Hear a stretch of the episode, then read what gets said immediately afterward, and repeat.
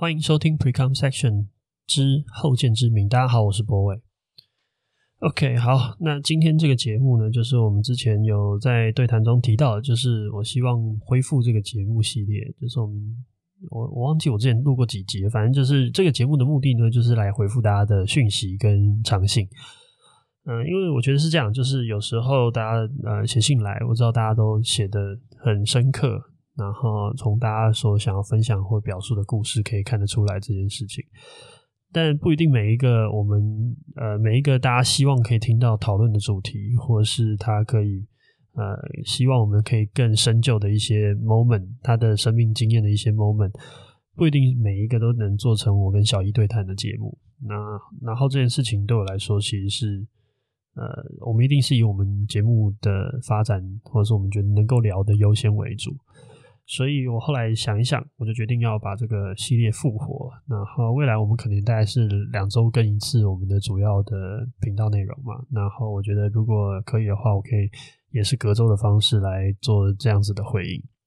所以这样子的主题应该就是会回到我一个人自言自语的方式。然后，但是我可能会针对大家的。来信或者是一些留言的提问，来做一个比较相对比较完整，或是可以好好说明的一些回复的方式。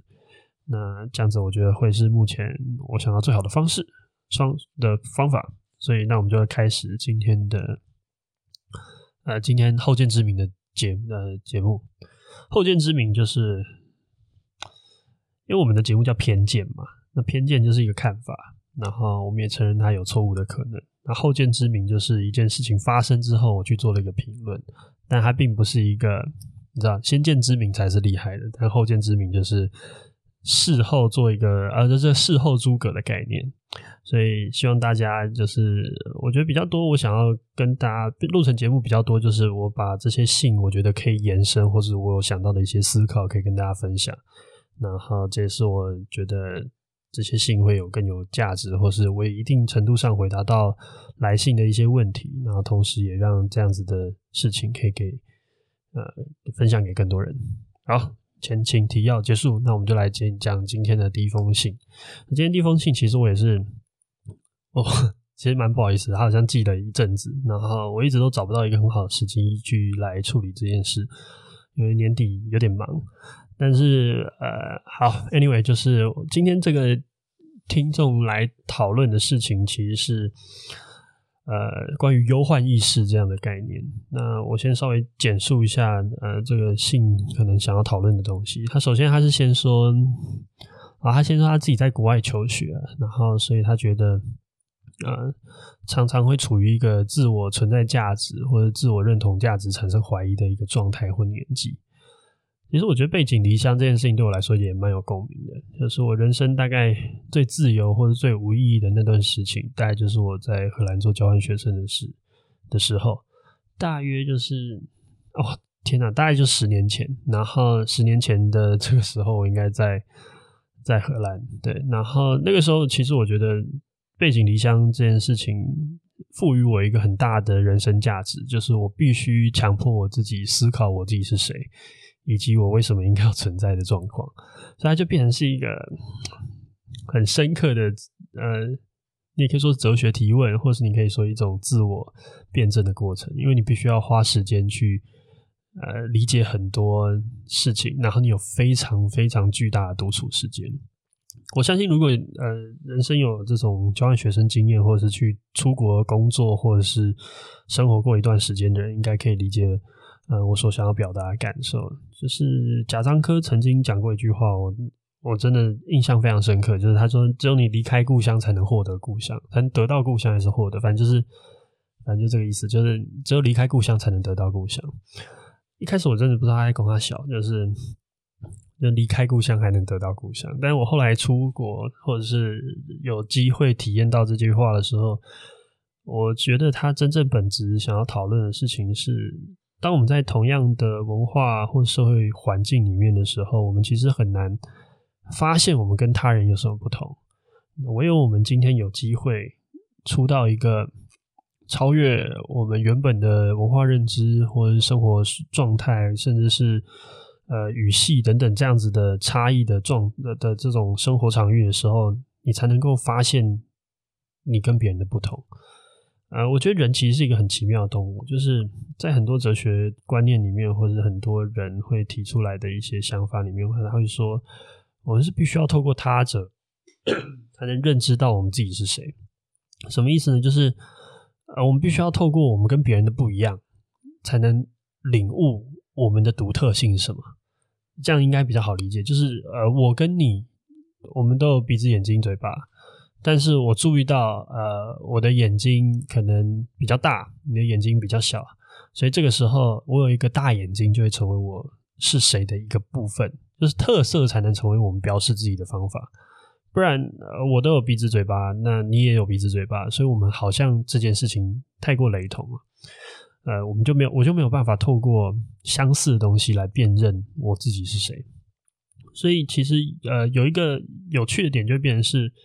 当你被丢到一个完全陌生的环境里面的时候，其实你第一时刻，或是你在被动的注意到一些事情，最大的点就会是你必须会注意到很多你跟周围的差异，从你用字遣词的习惯、思想的方式、呃，生活的一些状态，乃至于你对交往、人际关系、人呃呃社会呃社会的理解、世界的了解，或者是各式各样的东西，你都产生一个很巨大的差异的时候，你非常好的去凸显。自己是谁，或者是我我此时此刻是什么状态的时候，我觉得那就是一个最最 juicy、最最棒的时刻。你认识到你自己是什么样子的人的时候，就是一旦透过这样子的差异，你会呈现出来原来你的特色是什么。所以贾樟柯所说的那句话，其实也是同样的道理，就是我们只有离开我们的故乡的时候，我们发现。原来我们跟别人的故乡如此差异，有如此大的差异，我们才会认得我们什么东西是属于我们故乡的标记。那同样的道理，你离开你原本的文化场域，你才能真正意识到你心目中所思所想的东西，到底哪些东西是真正产生差异而特别的。所以我也会一直觉得，就是，嗯，就人需要这些时刻，就是我们从小到大活着的过程之中，我们其实。就在一个相似雷同的环境里面，然后我们所奔向的地方都相同，我们都要考考高中、考大学，都要做这些事情。然后在一个非常相似的，我们要上同一节国文课、同一节数学课、同一节呃地理课，就是这些东西都相同。然后我们面对的烦恼也相似，爱情的烦恼、同才的压力，就是有很多东西我们太我们太相似了。所以以至于我们其实很难去辨识出我们到底有什么不同或什么独特性。然后我觉得这件事情其实是某定程度上，我认为，呃，现代教育或是这种群体式的教育里面最可惜的地方。它当然有它的好处，它教会我们群居群体的生活，它教会我们呃怎么样在呃跟人合作，或是等等等这样子的好处。但是一定程度上，我觉得它并没有教我们很好的认识我们自己是谁。然后这件事情其实是，我觉得它是一个人生的功课，你早做晚做都得做。嗯，早一点做，你可能很快会经历这样子的 crisis，但是晚一点做，你可能会经历到一些什么中年危机那样子的问题。对，但是总而言之，我们都必须活着更清楚知道自己的状态是什么，然后以及我们的独特性是什么。我觉得这件事情是绝对绝对重要的。对，所以我觉得。在听的各位，如果你们是现在在处于类似的状态的话，请好好珍惜，它绝对会是你呃人生中最重要，或者是你回头看最珍惜的一段时光。哦，我那个时候真的很夸张，我那时候我那时候因为真的不知道干嘛，我把那个《How I Met Your Mother》整部剧追了一遍，就是有看的可能知道，就好像有九季吧，那每一季就好几集，对？反正就是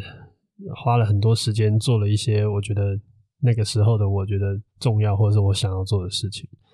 那哈，这件事情确实，我觉得是一种是一种重要的人生经验。好，那回到他的提问，他提问是这样子，就是他说，呃，他觉得他有一种忧患意识，他他觉得在他小时候接受的基本教育中，他觉得他受到儒家教育的影响，所以从小到大，长辈会教育呃我们说要未雨绸缪啊，或者是我们要小心乐极生悲。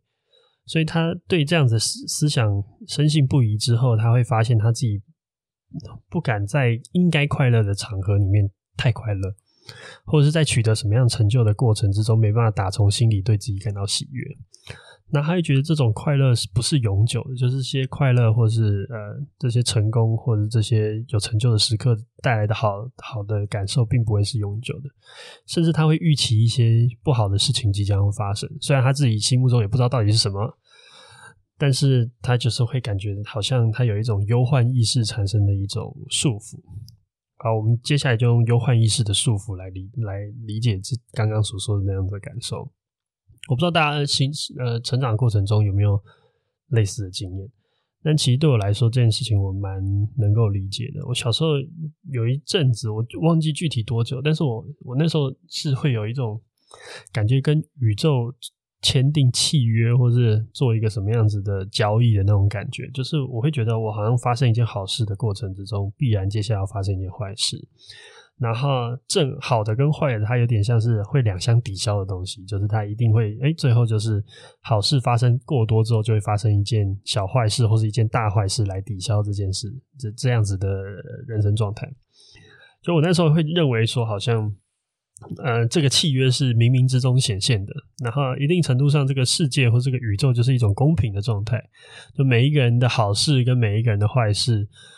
都是一个定值，所以一旦发生好事之后，我就知道啊，坏事也要到头。嗯，但我觉得这件事情，但我我觉得这件事情就是我我可以理解你的感受，或者我可以理解有这样子情绪的状态。但我看完你的信的时候，我觉得我最想要跟大家讨论的点会是，呃，我觉得我们这个社会其实某定程度上是非常在意期望这件事情的。啊，或者说我们是人这个群体是在意期望这件事。大家应该有听过一句话，叫做“好人做一件坏事，跟坏人做一件好事”。然后这两句话并排的讲在一起，它其实在一定程度上，它在讥讽或是讽刺一种人类社会常见的一个现象，就是当一个好人他做了一件坏事，那他可能会被群起而攻之，他会被指责，那他会受到责骂，会比。这个呃，原本就在做坏事的坏人多的非常多。反之，在一个坏人他做了一个好事的时候，我们反而给他夸奖比一个一直在做好事的好人也是多得多。所以你会觉得很有趣的点，就变成是呃，一个好人他做了一件坏事，哪怕人生绝大多数多数的情况下都在做好事，但是他因为那一件坏事，呃，我们这个社会对他的挞伐是非常严厉的。反之，就是坏人做了一件好事，我们对他称赞也是有点觉得莫名其妙的。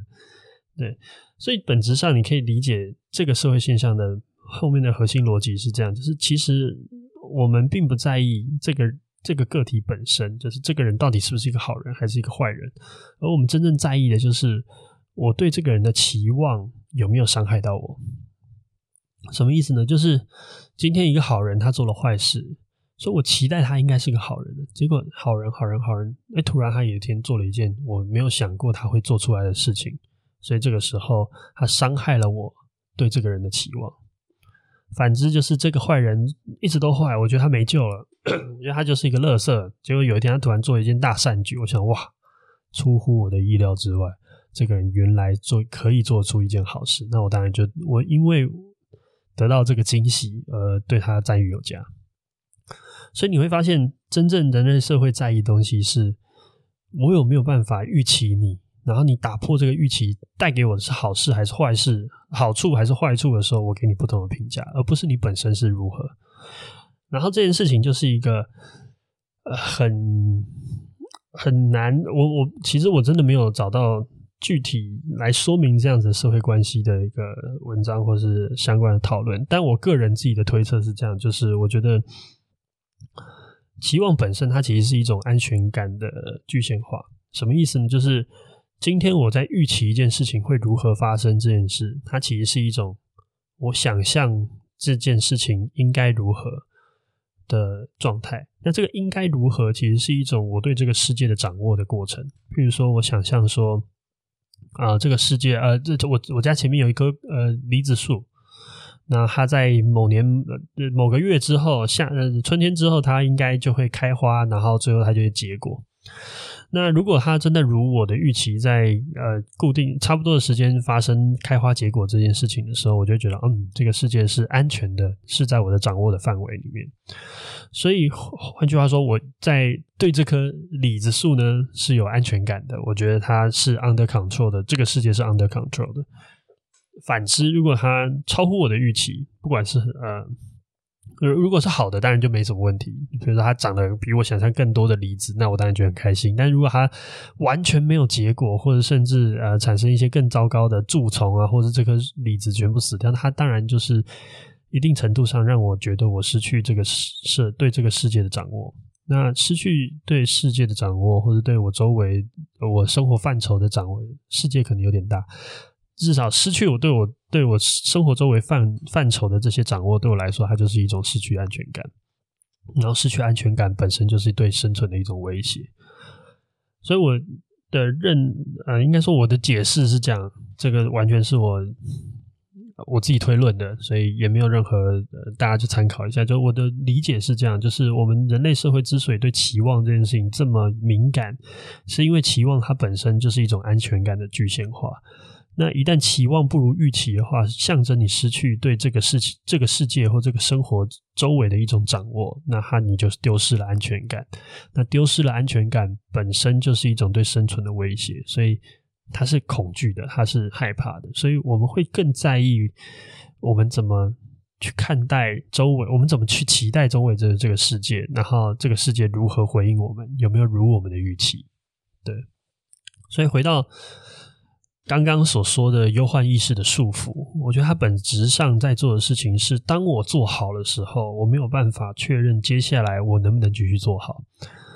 所以我不敢给我自己一个我接下来有可能继续做好的期待，因为我知道，如果我这个好不一定连接到下一个好事，就这一件成就也不一定连接到下一个成就，所以这个过程之中我，我我我惶恐了。我觉得这件事情是一件。不一定会发生的事情，那不一定，但我又不敢，所以我不敢真正的快乐，或者说我不敢真正的相信我是变好了，或者说我是变得更更厉害，或者是更棒了。因为如果我真的相信我变棒、变好、变更厉害的时候，那我接下来我要怎么期望明天的我？那当我期望过高，然后一旦发生失败或者发生失望的事情的时候，那对我来说，它就是另外一种伤害。所以我觉得忧患意识的束缚，它本身其实在做的事情是：当你发生一件好事的时候，你透过降低这个好事来降低你对未来的预期。你在你在发生好事的过程中，你就在预期要有一件坏事发生了。所以当真的发生坏事的时候，你不会受那么大的伤害。然后我觉得这它其实是一种很很有趣的心理安全机制。然后这样子的心理安全机制，它其实就是一种。你在试图用你的方式来保护自己，在当你发生糟糕事情的时候，或者一个悲伤的事情的时候，呃，你不会太痛苦，你有办法 survive 这样子的失望。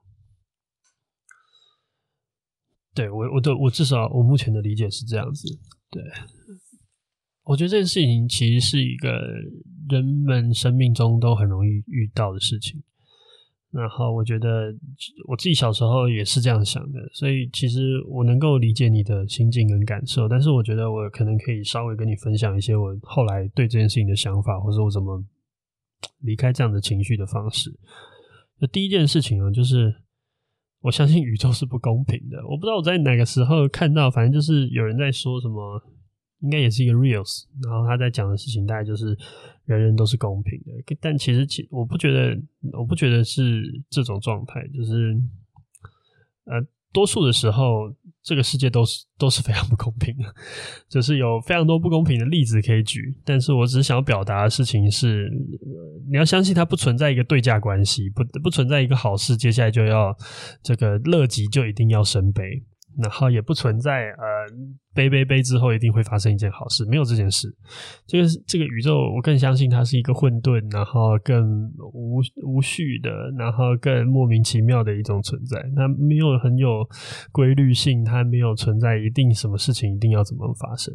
对啊。而且它到底从哪一个维度来维持那个公平？它可以从各个生物的维维度来维持公平，它也可以从每一个个体的维度来维持公平。这件事情很难说嘛，所以我其实呃后来真的压根不相信这样子的约定是有意义的，或者是呃有效果的。所以我第一个我是有一种心态，就是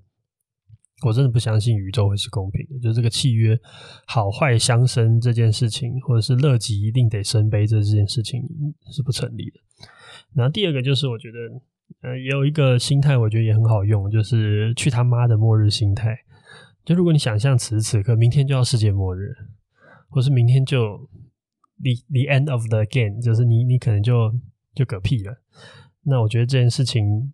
你就没有所谓的期待可言。你你知道我的意思吗？就是你没有你没有那么你没有未来啊，你没有下一个你有可能被受伤害的可能。所以我，我我觉得那个这种感觉有点像是你去，你明天要你去 party，或者是你去喝个烂醉，然后此时此刻最重要就是现在，没有过去也没有未来。所以，当你得到一个你人生很重要的成就或者荣耀的时候，你就想象今天就是你的最后一天，然后好好享受这一天。你就不要因为此时此刻。你去思考未来这件事情，而阻碍了现在你拥有的东西。对，然后最后一个当然是最务实的，就是你必须要学会跟失望相处。我觉得这件事情其实是一个，嗯，是一个，它不是那么好做的事，但是它是我觉得是有机会做到的事情。就是，嗯，首先我觉得。失望本身，它所象征的是我刚才前面说的嘛，就是我觉得它象征是一种失安全感的失去，它失去一种掌握的状态。但事实上，在现今的社会，我们其实可以容忍这样子的失去掌握力，我们或者说我们可以容忍这样子的没安全感。我们不需要每一件事情都要完全的被掌握。或是我们都要去认知到，它是一种我们希望它被掌握的状态。所以在一定的程度上，你可以允许某一些你生命中重要的部分，或是一些 part，它是非常 lose control 的，就是它它是完全自由的，它是完全不受限或发展的。它有点像，呃，你你在漂流，你会遇上什么样的东西，或者你会。遭遇什么东西不是你决定的，是水流决定。那水流长什么样子，你也不清楚。你只是漂在河面上的一艘一一一缕轻舟。那这件事情本身，它有它的正面价值，譬如说，它可能是。更积极的说法，可能是一种冒险，或它可能是一种呃奇幻旅程，或者是一种呃生命之所以丰富多元的一种可能性。Whatever，就是看你要用什么样的词比较让你自己买单。但本质上面，我们要接受有一些部分是我们不需要掌握的。所以，既然我们不需要掌握，我们就不需要担心它失望。就是此时此刻的好，是我们在河面上飘来的一。一朵花，但接下来我们会遇到什么，不一定是我们能够控制的。我们只要继续享受这个过程跟旅程。所以，它本质上不把结果，或者它不把呃控制这件事情看得那么重，所以你就不用那么担心所谓的失望的发生。然后再来就是比较，还有一些方法，就是你可能要学会硬熬。啊，我这我我觉得我也不知道为什么，就是我这几年的那个主思想体系真的越来越违心。就是呃，我觉得很多时候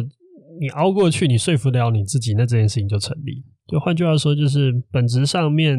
嗯、你只要相信这件事情是如此，那它就是如此。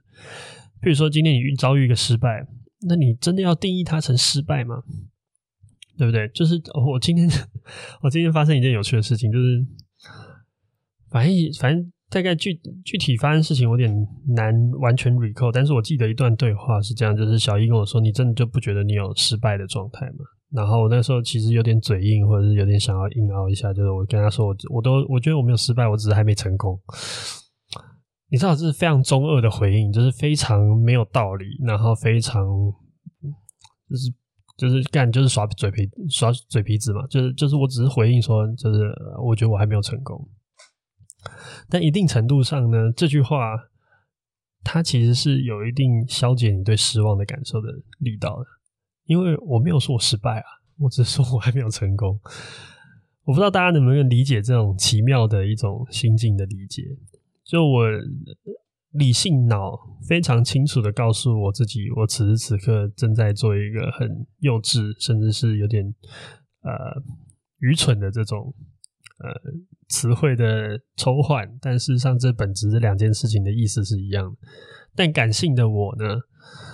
呃，我对这件事情的理解或者感受就会不太一样。我觉得呃失败可能它是一个一个一个终点的感觉，但是没有成功代表我还在路上跑。所以，这就是一种我想要说明的一种感觉，就是本质上我们在跟失望相处的时候，就是你可以硬凹，但你能买单是最重要的。但是我只是想要分享这个感受。然后第三个就是，我觉得还是要学会把自己拼起来，那不要太害怕失望，就是失望也是一种很很有趣的情绪。就它伴随着沮丧、不安，然后不确定。嗯，在现今这个社会，我们希我们应该说人类的文明，哇，我怎么老爱讲这种大词？反正我觉得人类发展的过程之中，有一件事情是很肯定的，就是我们不断的掌握未知的现象。比如说以前我们觉得天上会打雷，所以呃有雷神 索尔，或者说我有雷公，whatever，就是。我们想象有一个神明，嗯，但是随着我们对这个社会的掌握越来越越完整的时候，我们发现啊，其实闪电是因为云层里面的这个电啊，然后怎样发生什么什么事情，然后就会有闪电，就有雷鸣，就会有这样子的小的结果，它是一个大气现象，所以不用那么害怕。所以，我们文明的过程之中，我们透过认识世界或理解这个世界，建立我们的安全感。所以，现在可能有些人啊、飞机遇到闪电也没有那么害怕，因为他们有他们避雷的方式，然后有避雷针，大楼有做各式各样的处理，所以我们不害怕闪电了。我们不会像千古以前的文明，看到闪电就赶快躲起来。所以，所以我们过程之中，就是我们在试图的去理解这个世界，然后去掌握这个世界。然后我们必然也会有失望的时刻嘛，在文明的发展过程中，可能有人会告诉你说，嗯，呃，谷物欠收是因为我们这个奇舞跳得不够努力，所以呃，你隔一年你就很努力的学会扭腰摆臀，然后把奇舞跳得更好，结果哎，还是欠收，所以你还是会失望。那这件事情其实是很常态的，或者是你把它理解成一种，嗯。你只是观测这个世界的方式不够完整而已，然后你去理解这个失望，或者是理解这样子的期待的错误在哪边，你再慢慢修正。我觉得本质上面，呃，我们需要一个安全的活着的环境，或是一个受掌握的地方，我们才会感觉到活得安全。所以这件事情它是一个生物本能，它是一个不容易不容易发生切割的事情，但。既然它是生物本本能，它就跟我们所有的生物本能一样，就是我们会肚子饿，会会呃会有性欲，然后会会想要会害怕死亡，会它它就是一样的东西。那本质上面，它就是属于我们生命中很重要的情感的一部分。就是不要那么害怕肚子饿，不要那么害怕我们会害怕死亡这件事情，不要那么害怕那些属于我们的一些生理的特征。那它本质就是一种类似的情感，我不知道这样讲有没有办法舒缓大家对这件事情的感受，但是我觉得把它看小一点，然后生命，相信生命有足够的韧性，对，我觉得这件事情也是重要的。啊，那最后讲一个，就是我觉得我之前应该忘记哪一集，反正就是在讲说。我觉得快乐跟难过这件事情，它本身就是一种，它是它就是你越快乐，你才有可能，你你就会越难过，越难过的人也会越快乐。所以换而言之，就是它是属于一种，呃，它是它是两者同时存在。你越激烈，两边摆幅越大，那你也会越激烈。然后，所以我觉得也要学会去期待这个世界，或是期待你自己。刚好在这个新的一年，我觉得呃，我们小时候可能会给自己一些新年愿望，可能是比较比较夸张的，比如说我今年一定要怎样怎样怎样，或者是怎样怎样怎样。所以，我们到年底的时候，我们就会看着我们年初许的愿望，然后对自己很失望。然后随着年纪长大之后，啊、我们就开始学会许保守的愿望。或者比如说生日的时候，你会许一些，可能大家身体健康啊。那以前生日可能你会许的愿望是更狂妄、更狂放的。但我也想要提，呃，我我没有说这件事情应该怎么样，但是我只是想要提醒大家，就是许那个狂放愿望的自己，其实是活得比较有活力的。呃，应该说对我来说，许那个很夸张，好像真的就是像做梦一样的愿望的那个时候的自己，其实也有很多值得。让我陶醉，或者是我非常怀念的地方。然后，我觉得勇敢的去期待这个世界，你会得到很巨量的失望，但是你也会得到一种活着的快乐，或是有活呃有生命力的那种感觉。就是你去想象一个你觉得美好的状态，然后你就会因为那个状态，那个美好的状态而被 driving，但是你也会，当然你会因为那个美好的状态而失望。但是这件事情就是。它就是一起的，它就是它就是一起 deliver 到你家门口。你要这样选，它就是你会得到那个活力，你也会得到那个可能的失望。但这就是一种你可以选择的活着的方式。好，那今天这一集就是忧患意识的束缚。呃，也讲的差不多哦，讲真好久。那今天这一集都到这边。那希望大家新年快乐，然后还有什么？啊，没有什么了。对，大家晚安。